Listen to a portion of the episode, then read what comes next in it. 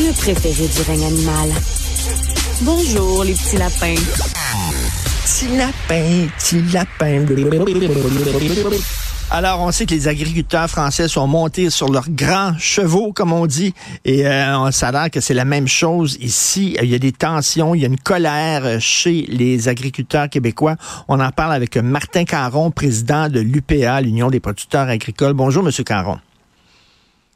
Bonjour, Monsieur Martineau. Euh, est-ce que c'est, est-ce qu'on peut faire un parallèle entre les agriculteurs européens puis nous autres? Eux autres sont poignés avec l'Union européenne. Ils sont poignés peut-être aussi avec des, euh, critères écologistes qui sont peut-être un peu plus euh, sévères que nous. Ils n'ont pas la gestion de l'offre qui protège quand même un peu nos agriculteurs. Ils n'ont pas ça en, en Europe. Donc, c'est pas vraiment la même chose c'est c'est pas la même chose, mais il y a quand même un ras-de-bol euh, des producteurs et productrices agricoles ici. Mais c'est sûr que la prévisibilité des, des prix est plus là, entre eh autres avec la gestion de l'offre. Puis on a des entreprises partout au Québec, dans chacune des régions, puis c'est beaucoup diversifié.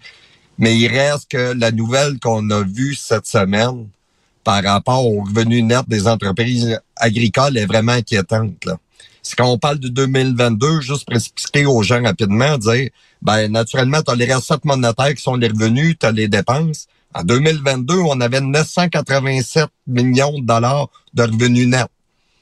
En 2023, ça l'a diminué de, de moitié. On était à peu près à 480 millions. Et là, la statistique qui vient de sortir pour les prévisions 2024, on parle de 66 millions de revenus nets. J'explique aux gens, M. Martineau, c'est que ça, c'est qu'est-ce qui nous reste en tant que producteur, là, pour faire les paiements sur nos maisons ou les autres choses ou faire de l'épicerie. Mais ça, ça c'est expliqué, ça, c'est expliqué parce que les dépenses augmentent, c'est ça?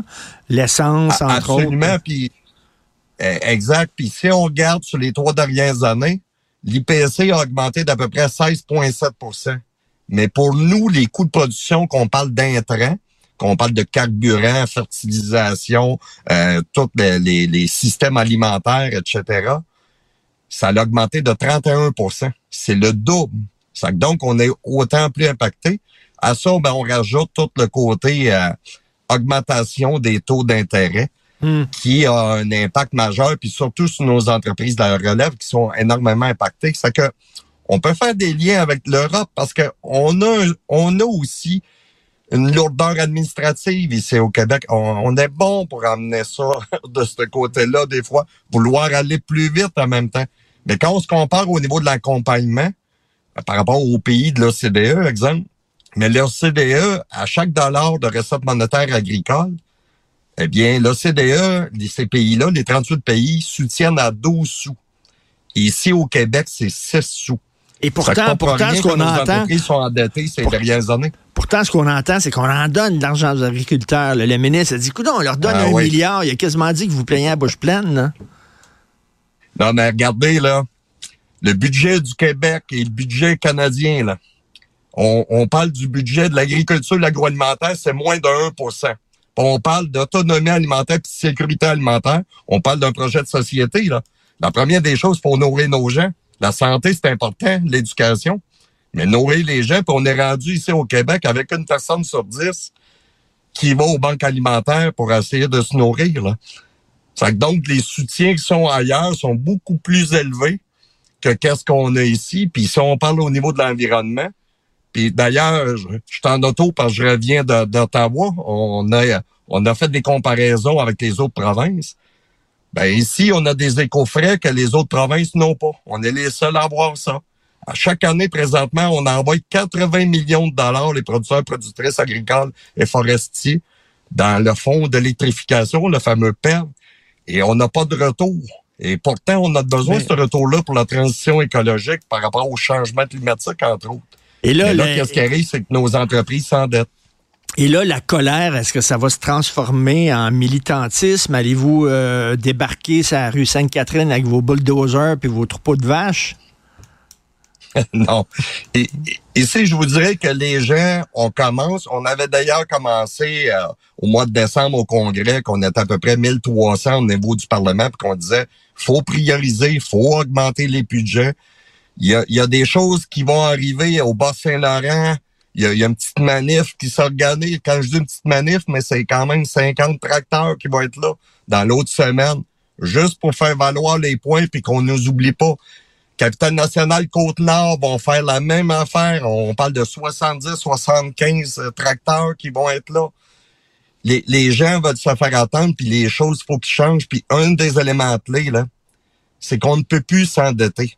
On veut participer à l'autonomie, à la sécurité alimentaire. Mais les producteurs, productrices, on ne peut plus s'endetter. Là, Martin Caron, euh, j'imagine, là, mettons, quelqu'un veut euh, est rendu à un certain âge, puis veut que ses enfants prennent la relève. Eux autres, ils regardent ça, les profits qui baissent, puis tout ça. Puis ça me tente-tu, moi, de travailler comme un Christy de fou? Je fais moins d'argent. Papa, ça me tente pas de prendre ta ferme. Ben, mais c'est le défi qu'on vit, vous avez entièrement raison. C'est le défi qu'on vit présentement. Puis vous savez, nos jeunes, là, présentement, il y a 40 44% de nos jeunes qui vont travailler à l'extérieur pour aller chercher du, du revenu pour être capable de faire les paiements sur la ferme. Moi, moi, je me rappelle de mes parents. Mes parents qui ont acheté une ferme euh, d'un étranger. Puis mon père travaillait à l'extérieur, ma mère s'occupait de, la famille, puis s'occupait de la ferme. Puis un jour, ils voulaient en vivre. Puis un jour, ils ont réussi à en vivre. Moi, je l'ai pris. Mais c'est comme si on ramène comme dans le temps, là, 50, 60 ans, comme c'était, puis il faudra faire d'autres métiers pour être capable d'arriver à l'agriculture. C'est un non-sens, là. Et les, agriculteurs en Europe, les agriculteurs en Europe se plaignent en disant euh, les décisions sont prises par les gens des villes pour les gens des villes. Puis vous nous oubliez, nous autres. On n'est on est pas là. On n'existe pas. C'est pour ça les gilets jaunes, entre autres, ils mettaient leurs gilets jaunes en disant regardez, on veut, on veut que vous nous voyez. Euh, est-ce que vous sentez ça, vous aussi? Que les décisions sont prises par les gens des villes pour les gens des villes? Oui. Moi, moi, je dirais c'est Jean des villes. Je dirais pas nécessairement, mais c'est c'est le gouvernement qui décide puis qui amène les lois. Et puis il faut légiférer pas sur des perceptions, mais sur la réalité. Et, et il faut informer nos gens comme nous, on continue à informer et à vulgariser les choses qu'on fait. Puis c'est le même principe dans les hausses des coûts. On, on parle de la main d'œuvre qui a augmenté. Puis je me suis fait interpeller. Euh, hier et aujourd'hui, ils me disaient, ben écoutez, les fraises, quand j'achète des fraises, euh, ben, les fraises du Mexique sont moins chères, puis ben, c'est bien simple à comprendre. Premièrement, ils n'ont pas les mêmes règles environnementales que moi. Là. C'est, le 80 millions, je vous ai dit, eux autres, ils payent pas ça. Là. Puis la main-d'œuvre là-bas, là, c'est 2 dollars de l'heure. 2 dollars de l'heure qui payent la main-d'œuvre.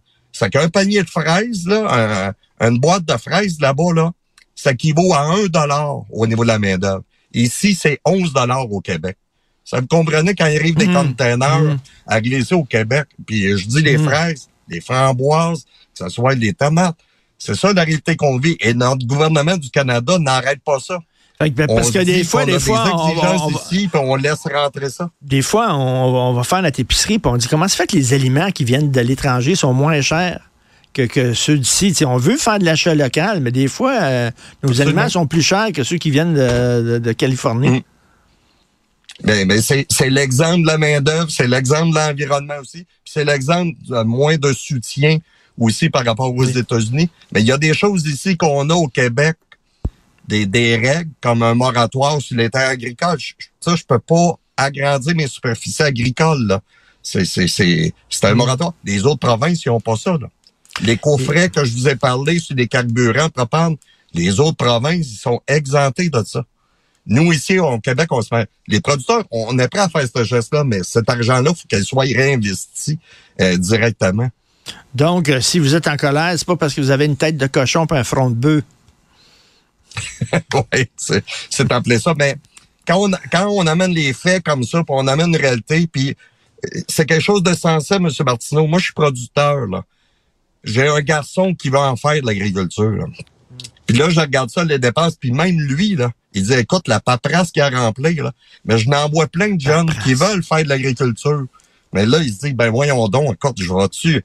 Et, on fait déjà des 60-80 heures par semaine, là, puis pour essayer d'arriver, là, Là, on comprend. Et M. Martin Caron, bon, vous étiez à Ottawa, vous avez peut-être pas vu cette nouvelle-là, mais le, gars qui a laissé crever toutes ces vaches de faim, euh, euh, c'est-tu, c'est-tu quelqu'un qui arrivait plus, justement, puis que... Ah, j'ai pas d'idée, ben je fais juste vous dire ce matin, j'ai capté la nouvelle, puis je m'emmenais en auto. Puis je suis même, je suis producteur et éleveur d'animaux. J'ai des vaches laitières chez nous. J'avais un pincement au cœur de, de, voir ça. Ça me faisait vraiment mal là, de voir ça. Euh, je ne sais pas qu'est-ce qui s'est passé. Je ne sais pas s'il y a de la détresse psychologique là-dedans. Mm, mm, je ne sais pas. Le MAPAC a bien agi. Le MAPAC, il fallait qu'il intervienne, tout ça. On, on va approfondir cette situation-là, mais des cas comme ça, faut pas que ça arrive, là. C'est, c'est, Et- j'ai de la misère à comprendre ça parce qu'en tant que producteur, quand on a des animaux pour nous, là, c'est là, on, on, y va à chaque matin voir ces animaux-là. Là. Et vous savez qu'il y en a beaucoup de détresse psychologique aussi dans le milieu de- des Absolument. agriculteurs, là. Entre autres, justement, parce qu'ils ont de la difficulté à arriver. Ben, on va suivre ça de près. Bonne chance, Monsieur Martin Caron, président de l'UPA. Merci, bonne journée. Mais merci et bonne journée. Merci. Euh, merci à la formidable équipe avec qui j'ai la chance et le privilège de travailler. Euh, merci Florence Lamoureux à la recherche, euh, accompagnée de Marianne Bessette. Merci beaucoup Jean-François Roy à la mise en onde de la réalisation avec Jean-Philippe Leroux. Merci. On se reparle au prochain épisode.